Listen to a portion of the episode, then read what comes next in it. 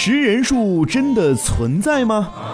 食人树经常出现在一些故事中，但是究竟有没有这样凶猛的植物呢？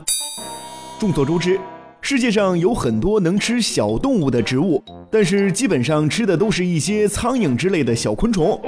可是生长在印度尼西亚爪哇岛上的电柏居然能吃人。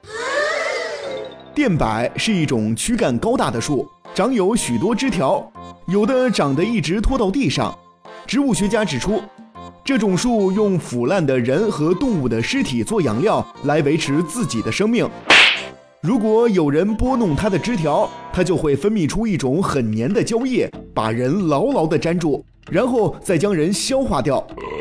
之后重新舒展枝条，等待下一次饱餐的机会。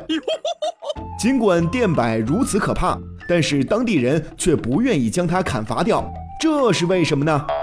原来啊，这种树分泌出的粘液是一种极其贵重的药材和工业原料。